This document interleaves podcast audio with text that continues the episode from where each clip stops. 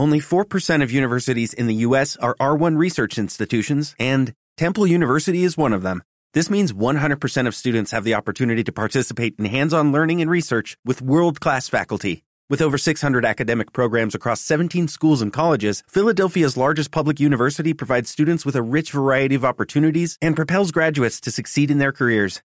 Temple University. Schedule a campus tour today at admissions.temple.edu/visit.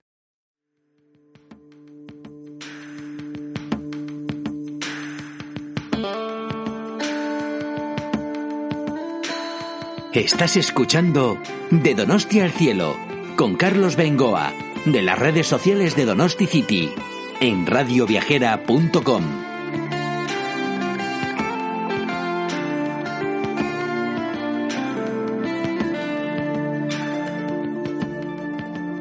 Hola, ¿qué tal estáis amigos de Radio Viajera y de Donosti City?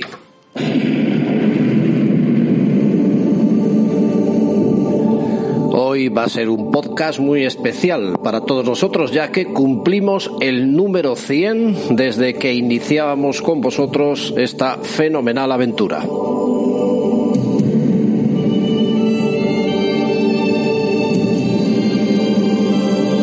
Llevamos ya unos cuantos podcasts dedicados especialmente a nuestra tierra, centrándonos mayormente en Guipúzcoa. Desde el número 96 hemos estado con un buen amigo y comunicador, Aitor Buen Día, de la ruta Slow.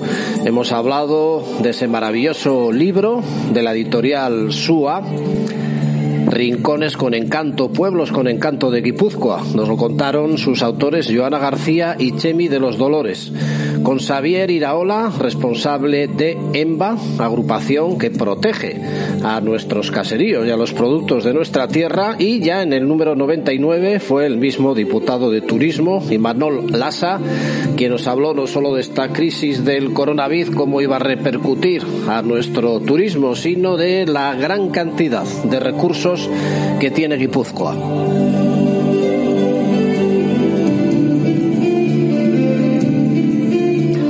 Bueno, y ahora me vais a permitir que os lleve de paseo un poco a mi manera, esta vez sin entrevistas. Normalmente recogemos impresiones de pues protagonistas, eh, gente importante, responsables de oficinas de turismo, museos. Anda que no tenemos cosas por aquí, pero esta vez os voy a contar yo cuál es mi top 10 de los mejores lugares de Guipúzcoa.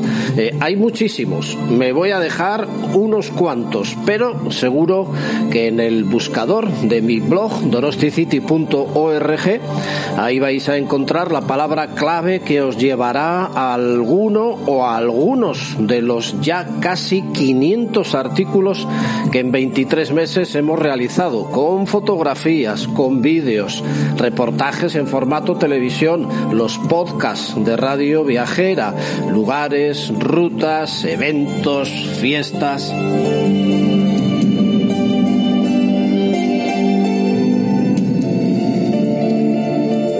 Muchos están en nuestro libro 20 rutas fascinantes por el País Vasco. Un libro creo que interesante y que está teniendo éxito y que lo va a tener también a partir de ahora, sobre todo entre nosotros, ya que el turismo parece que se va a reducir a conocer directamente nuestra tierra. Pero bueno, es lo que hay. Y eh, además, todos estos artículos, digo, los tenéis en el día a día en nuestras redes, en el Facebook, Twitter, Instagram, YouTube YouTube, LinkedIn.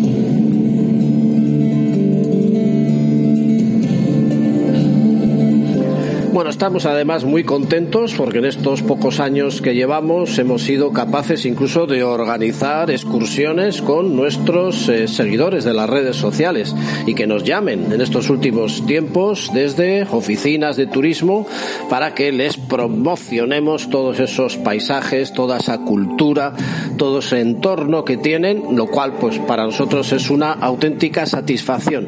Vamos a volar ahora imaginariamente en la mascota de nuestras redes sociales que es nuestra gaviota eh, Gaby, la tenéis en el icono de nuestro blog, y nos vamos a ir de momento a ese top 10 de los lugares, pueblos más fascinantes que podemos encontrar a mi modo de ver en Guipúzcoa. Y vamos a comenzar por un pueblo tan cercano, tan cercano, que decir que está a solo 6 kilómetros en línea recta de San Sebastián a veces hasta causa asombro.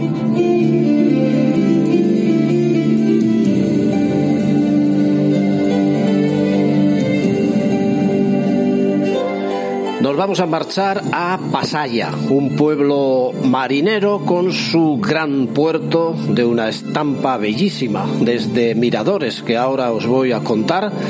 Ya digo que está a solo 6 kilómetros en línea recta de San Sebastián, justo los que separa la capital de Pasaya con ese gran monte que es Ulía, también un sitio muy bonito para descubrir. Se puede hacer una ruta para ir a Pasaya desde Sagüés, una ruta andando que muchos senderistas hacen, ¿eh? desde la playa de la Zurriola de San Sebastián, ese muro de Sagüés donde se ven atardeceres tan fascinantes. Hay un sendero que me lleva por todo Ulía, por la calzada de Josécho Mayor hasta el Faro de la Plata y luego ya bajar desde ahí por el Faro de Senecosuloa hasta la misma bocana del puerto de Pasaya es algo que no vais a olvidar.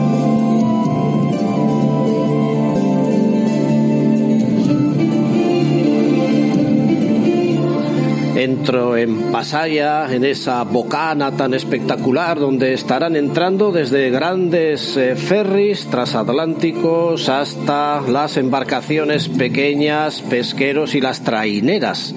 El remo tan vinculado a esta preciosa localidad y que estarán posiblemente entrenando. En Pasaje San Pedro encontramos dos museos para mi referencia, el Albaola, donde se está reconstruyendo la Nao San Juan, que en su tiempo se hundió en las costas de Canadá y la están reconstruyendo según las técnicas de aquellos años. Es un tema realmente bonito y que vamos a ver cuando sale al agua y cuándo la veremos salir por la bocana de Pasaya. También está muy cerquita el Mater Museo, un atunero vasco que en su interior nos reflejan cómo se vivía en aquellos años, bueno, y en estos años también, en el mundo de la pesca, esos grandes atuneros y de cuando en cuando este barco hace salidas también a la mar para ver los acantilados de Ulía, de San Juan y atención, porque ahora nos vamos a colocar en, de verdad, ¿eh? ya es debilidad mía, creo que es posiblemente mi icono número uno, la motora, que me lleva de San Pedro hasta San Juan, apenas 40 segundos de recorrido, pero tan necesaria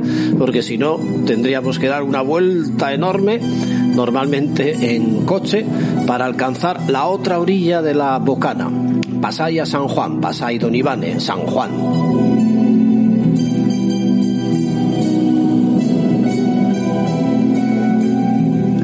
San Juan tiene un entorno increíble en un espacio tan pequeño. Los paisajes, iconos bellísimos para fotografiar, su cultura, las tradiciones, la gastronomía.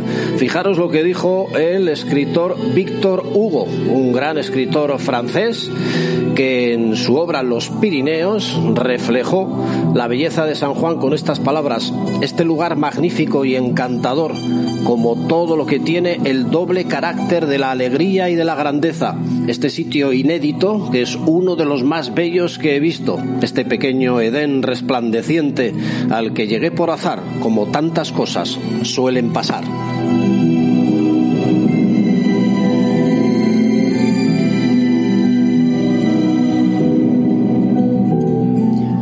Vamos a subir a la ermita de Santa Ana. La veréis reluciente a mitad más o menos de la ladera de la montaña que de Jaizkibel baja hasta Pasaya.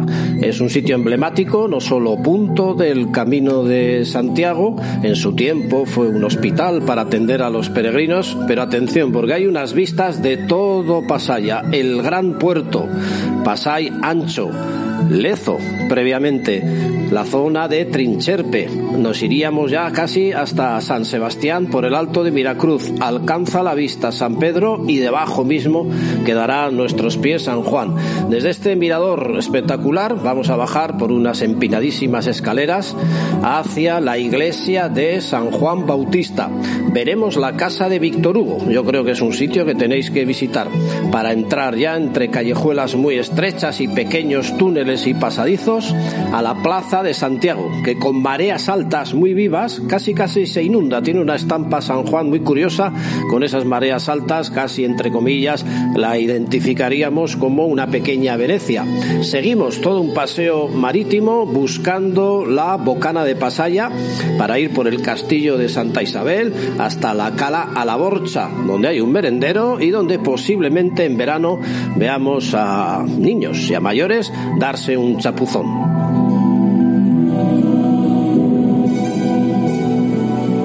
Es sin duda Pasaya uno de los pueblos con más recursos para disfrutar, para pasar una jornada auténticamente memorable.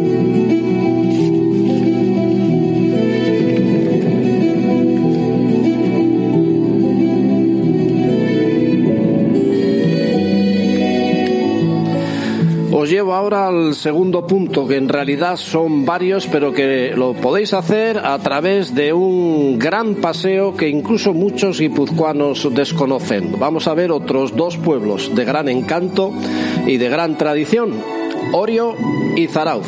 También Orio cerca de San Sebastián estaría separado por la montaña de Higueldo.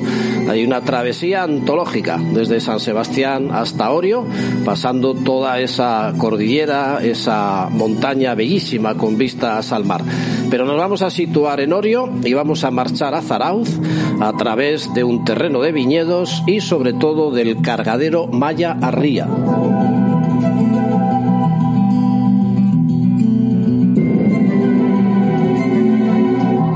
Primero os invito a que veáis en Orio su estampa con esa gran ría que por la mañana temprano se ilumina de colores y a veces hasta de nieblas. Los tradicionales pesqueros ahí preparados en el puerto para salir, a veces entran. La parte vieja, Goicocale se llama, muy bonito, entre calles muy empinadas, vais a estar paseando, la verdad que muy a gusto por la iglesia de San Nicolás, eh, que es punto de referencia también de los peregrinos, la plaza Pillicu y siempre esas calles estrechas que van a hacer trabajar a nuestra cámara fotográfica. Después ya abandonamos Orio para dirigirnos al otro lado de la ría por la eh, llamada Talay Mendi, camino también de peregrinos. Vamos a subir una pequeña cuesta de apenas un kilómetro, rodeados de viñedos fantásticos que en la época de abril, mayo, junio resplandecen de color verde y arriba ya de la colina veremos el famoso camping de Zarauz. Al otro lado bajaremos hasta Zarauz de la forma que os voy a decir.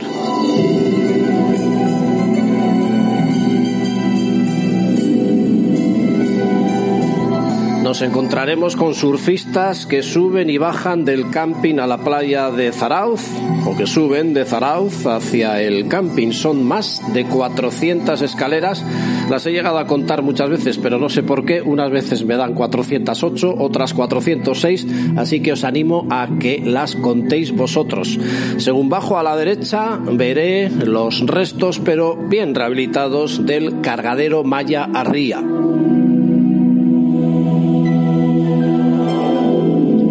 Es una construcción de inicios del siglo XX para traer mediante cables y vagonetas el mineral de hierro de las minas de Andacérate. Se cargaban en buques que estaban esperando en la mar, en la punta Moyarri, que precisamente viene de malla a ría, malla de piedra, y allí pues cargaban el mineral que luego lo transportaban hasta otros puertos, hasta otras eh, poblaciones.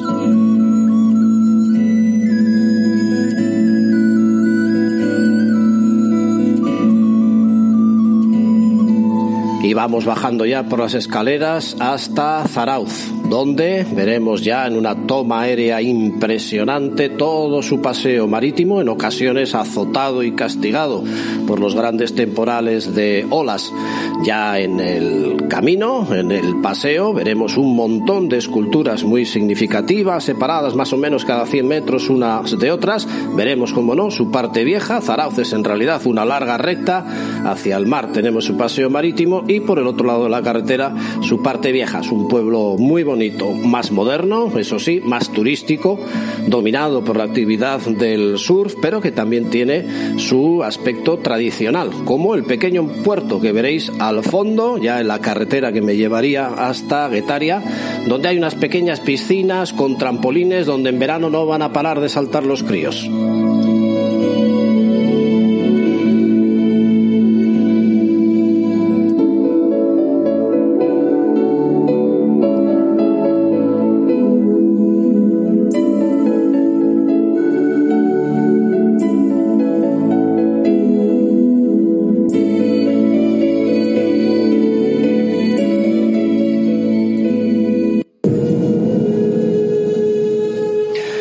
Vamos siguiendo esa línea de costa hasta Guetaria, a los pies de otra montaña repleta de viñedos. Una estampa muy, muy, muy bonita.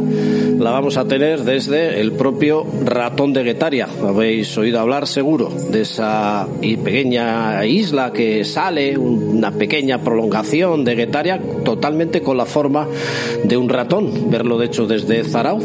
Así nos invita a pensar, empezando a subir el camino que me va a llevar a lo que es el monte de San Antón o Ratón de Guetaria. Vamos a ver una toma aérea de esta bellísima población, otro icono, otra gran fotografía con esas laderas de viñedos donde luego se elabora el chacolí, el pueblo, la cantidad de pesqueros en su puerto, las dos playas, la playa de Malcorba, más para el turismo, y la de Gastetape, un tanto más olvidada, más azotada por las olas al estar un poquito más desprotegida.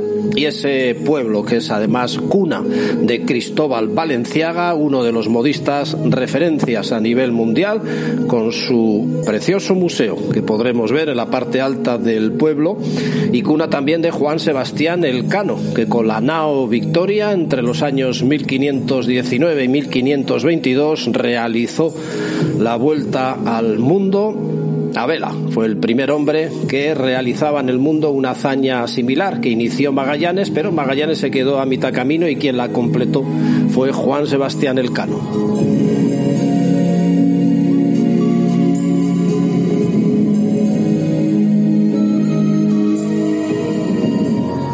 Otra estampa muy bonita de Guetaria la vamos a tener en su calle mayor. Es la calle principal, llena de bares, de restaurantes, con su iglesia de San Salvador, es también una de las más importantes de todo el País Vasco. Curiosa, porque si entráis observaréis que está inclinada.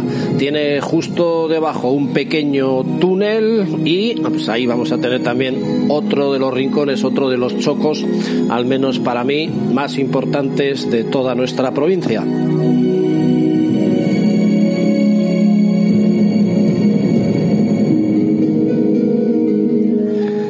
Vamos a marchar ahora a Zumaya, siguiendo la línea de costa. Otro pueblo bellísimo. La verdad es que tenemos unos pueblos con un encanto tremendo, eh, muy, muy cerca de San Sebastián. Por carretera apenas tardaríamos 25 minutos por la autopista San Sebastián-Zumaya. Pero yo siempre suelo recomendar que se haga este camino por la misma costa. Eh. Podríamos salir precisamente en Orio, eh, subir el altito de Orio hasta Zarauz y ya por una carretera muy azotada por las olas momentos de temporales, pues alcanzaremos de Zarauz Guetaria, de Guetaria Zumaya. Eh, de Zumaya, de hecho, hasta Zarauz hay una ruta de los viñedos que podríais realizar andando y en unos paisajes que vais a recordar toda vuestra vida y unas vistas aéreas de Guetaria que quedaría a mitad camino, también fantásticas. En Zumaya lo más normal es que vayamos primero hacia la playa Ichurun con su ermita de San Telmo, que conoceréis por la película Ocho apellidos vascos, y la playa por su Juego de Tronos. Aquí estuvieron grabando algunas escenas, no es de extrañar, porque el tipo de rocas y de acantilados que hay ya nos invitan a pensar que aquí pasa algo. Y lo que pasa es que desde Zumaya hasta Mutriku tenemos lo que se llama el Geoparque de la Costa Vasca, un espacio protegido por la UNESCO y donde puede que encontréis numerosos eh, geólogos investigando. ¿Por qué? porque en un solo golpe de ojo, incluso hasta habremos podido dejar a veces la toalla colgada mientras nos damos un chapuzón en la playa de Ichurun, está la mayor biblioteca geológica del mundo. Toda la historia de la Tierra, todas eh, sus fases, todos sus ciclos, los tenéis recogidos en esas piedras. Es impresionante ver un atardecer, los acantilados en la playa de Ichurun y toda esa línea del geoparque hasta Deva.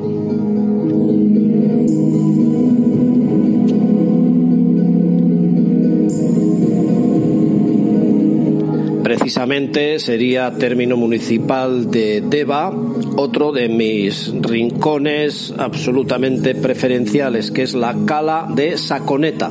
Os recomiendo que en el buscador de mi blog eh, vayáis directamente a esa palabra, Saconeta, con K. Ahí os explico cómo ir, que se puede ir en coche también, fácil, y luego un senderito de apenas 20 minutos totalmente llanos me va a llevar hasta este acantilado donde están las capas geológicas de la Tierra puestas en vertical, como si fuera verdaderamente un libro detrás de otro. Maravilloso el tipo de roca que vais a encontrar, el paisaje, otro disfrute para vuestra cámara fotográfica sin ninguna duda y si con la suerte tenéis de encontraros en un atardecer con el sol sobre la línea del horizonte, el paisaje con marea baja va a ser fascinante.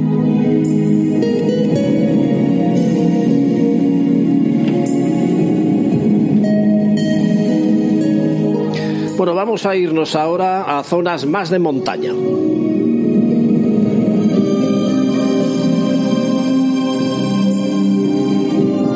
Y el punto número 5 al que os quiero invitar es a otro recorrido que reflejo en mi libro 20 rutas fascinantes por el País Vasco, que sería rodear uno de los iconos de montaña de Guipúzcoa, el Hernio, desde la localidad de Azpeitia hasta Tolosa, cada una con sus puntos culturales muy atractivos.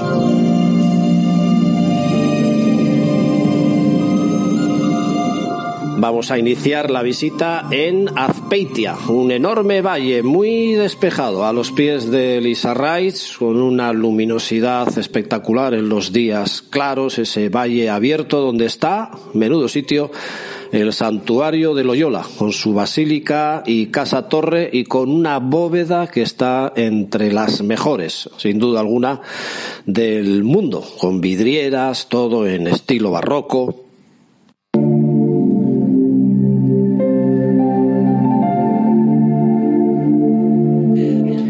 sin duda un sitio de obligada visita en Guipúzcoa. En Azpeitia tenéis también otro punto muy curioso y muy significativo, muy bonito para mí, para los pequeños sobre todo, también para los mayores. El Museo del Ferrocarril, que aprovecha la antigua estación del Urola. Ahí vais a ver una colección impresionante de vagones, de trenes y en uno de ellos hasta podéis hacer un tramo de ese recorrido que en su tiempo hacía el tren del Urola. Además con la revisora y nos va a picar los tickets seguro y escucharemos esa voz de viajeros, viajeras al tren.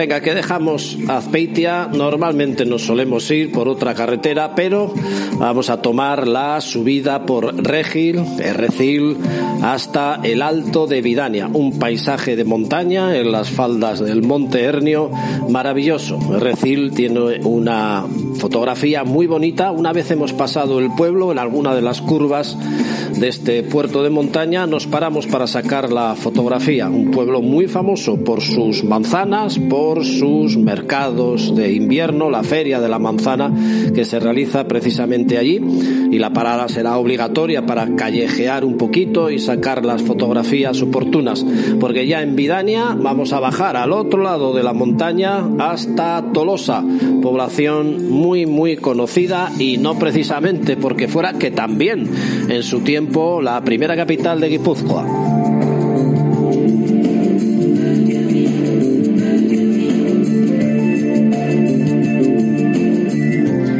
según bajamos a Tolosa, encontraremos el pueblito de Albistur, famoso por sus alubias. Quien no conoce las alubias de Tolosa, si vais a Tolosa vais a tener que probar las alubias. Pero también vais a disfrutar viendo el mercado del tinglado los sábados por la mañana, que es cuando ofrece todos los productos de nuestros caseríos. Ese mercado que está junto al puente de los Navarros, otro sitio muy fotogénico y que seguro que no os va a defraudar, como toda esa parte vieja de Tolosa, en cuya plaza central se encuentra otro de los museos que vamos a tener que ver sí o sí, el Museo Topic, el Museo de las Marionetas. Ahí los niños y los mayores vais a disfrutar con total seguridad.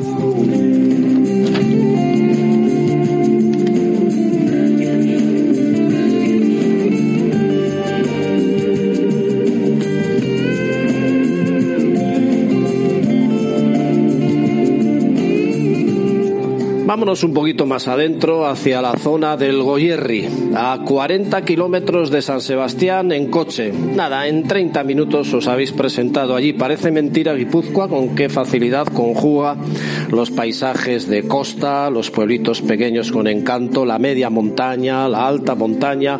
Bueno, el Goyerri es la, un poco la gran montaña de Guipúzcoa, con sus parques naturales de Aralar y de Aizgorri, que ya merecen una visita aparte en varios días, incluso con su icónica cumbre del Chindoki, le llaman el Cervino Vasco porque tiene un pico totalmente piramidal, muy al estilo del Cervino, pueblos bellísimos como Segura, eh, Lazcao, Cerain, Gaviria.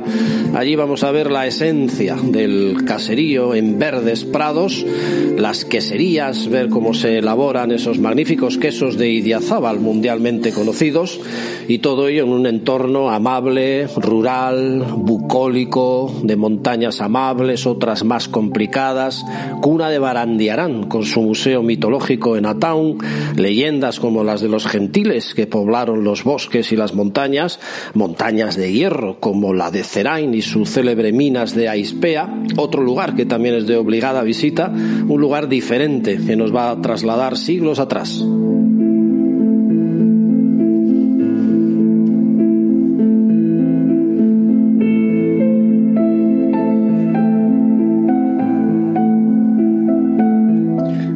Montañas vamos a ir a nuestro punto número 7. Es un atardecer en Lazcaomendi, una colina entre las poblaciones de Lazcao y Zaldivia a la que se accede muy fácil y allí vais a tener el mejor mirador de montaña que podráis encontrar. Y además, si tenéis la suerte de pillar un atardecer en una tarde limpia, veréis ese icónico Chindoki, ese cervino del que os hablaba, pintado totalmente de naranja.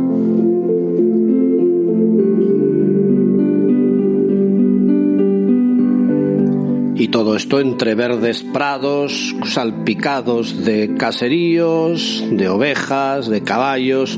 Un espectáculo maravilloso. Hay un merendero muy famoso ahí en esa zona, el Pipas. Y es que encima podréis estar en una mesa con un bocadillo, normalmente de queso, y una botellita de sidra esperando que llegue el atardecer.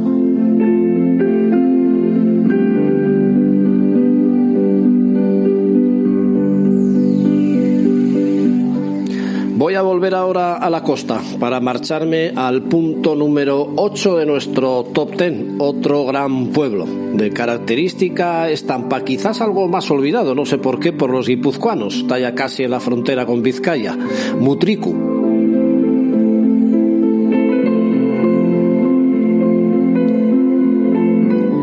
Que fue cuna de los marineros eh, Gaztañeta y Churruca. Es uno de los pueblos más antiguos de Guipúzcoa. Tiene una estampa, por compararlo con algo que podáis tener muy icónico en vuestra imaginación ahora, Cudillero, ese pueblo escalonado en la misma costa que trepa descarado por la montaña, un poco de ese estilo. Puede ser Mutriku, que tiene además un gran número de casas solariegas como eh, Olasarra, eh, la Torre Berriatúa, Montalibet, os estoy diciendo un poco ahora de memoria, el Palacio Zubiet. Eh, Zubiel. Mutriku ha sido pionero en Europa en aprovechamiento de energía gracias a las olas y de hecho ahí en su espigón que protege el puerto de sus grandes temporales hay unas pequeñas piscinas artificiales pues donde en verano encontraréis eh, casi a toda la población y en especial a la chavalería.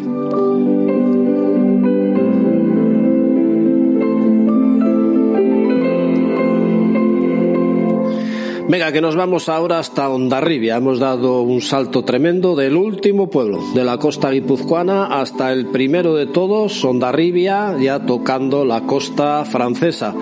Ondarribia es la Edad Media por excelencia. Pasear por su casco medieval en esa entrada por la puerta de Santa María, con su famoso lancero casi dándonos la bienvenida, va a ser algo inolvidable. Va a ser como entrar en el pasado. Su feria medieval es muy conocida. Allí vais a poder ver representaciones de reyes, eh, princesas, eh, bufones, artesanos, eh, bueno, verdaderamente es como disfrazarse en el pasado. Es un pueblo de grandes recursos turísticos, paisajísticos, que ya os digo, está justito en la frontera con Francia. Vais a ver las marismas de Chingudi en esa bahía que delimita precisamente la zona de Francia con Guipúzcoa, los montes Larún, la Peña de Haya, Jaizkibel, ese gran puerto de montaña con eh, tesoros escondidos que tantas veces hemos reflejado en nuestro blog. Ondarribias, historia de marinos, de corsarios, de reyes, de princesas, de pescadores, su famoso barrio de pescadores donde vais a disfrutar sin ninguna duda.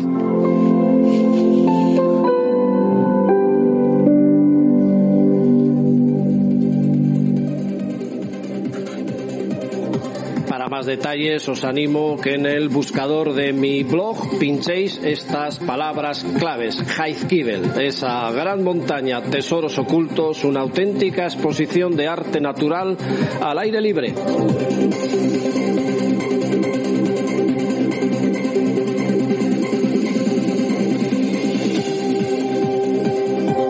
Oyanleku, paisaje bellísimo de alta montaña dominado por la Peña de Haya y sobre el valle de Oyarzun. Ahí tendréis una serie de cromlets en la montaña de fácil acceso y un lugar donde pasar unas horas inolvidables.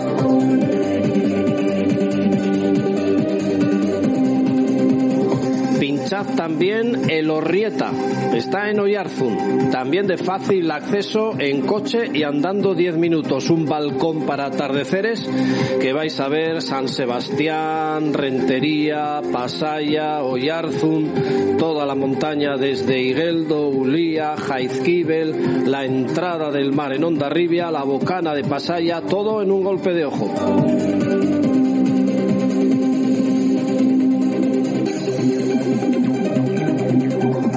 También es de destacar el parque de Pagoeta y la ferrería de Agorregui, en un gran bosque que forma precisamente ese parque de la población de Haya y donde vamos a retroceder también muchos años en el pasado. Es un lugar donde solo faltan que aparezcan los gnomos y las lamias ahí por el pequeño riachuelo que forma precisamente con sus aguas la ferrería de Agorregui.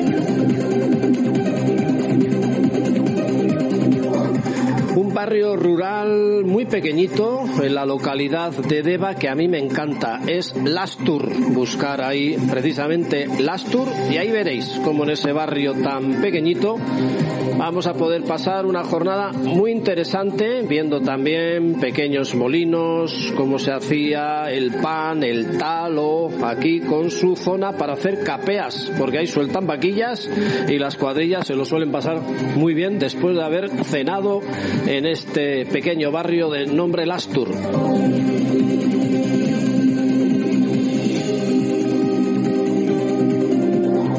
pinchar también nuestras excursiones por el Chindoki, Ernio y Aizgorri, ya de más alta montaña, son los tres montes quizás principales de Guipúzcoa.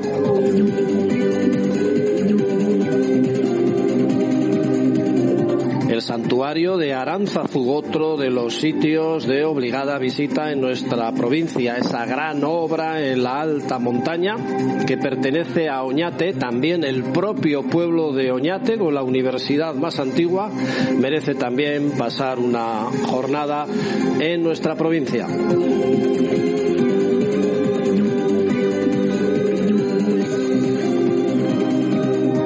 Animo a que veáis también Vergara y sus llamadas siete maravillas, no solo los rellenos de Vergara, sino otra gran cantidad de edificios históricos muy bellos. También es un sitio muy bonito para pasar una jornada Vergara.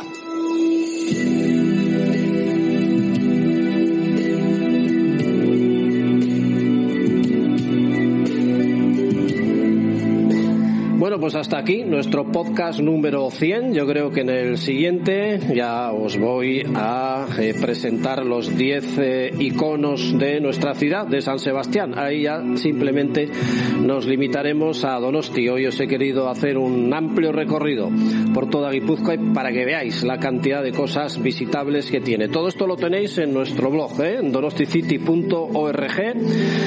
Mucho de ello en nuestro libro 20 rutas fascinantes por el País Vasco y os invito a que nos sigáis el día a día de esta maravillosa tierra, es San Sebastián, Guipúzcoa y el País Vasco. Desde Donosti una vez más, un saludo de Carlos Bengoa. Agur.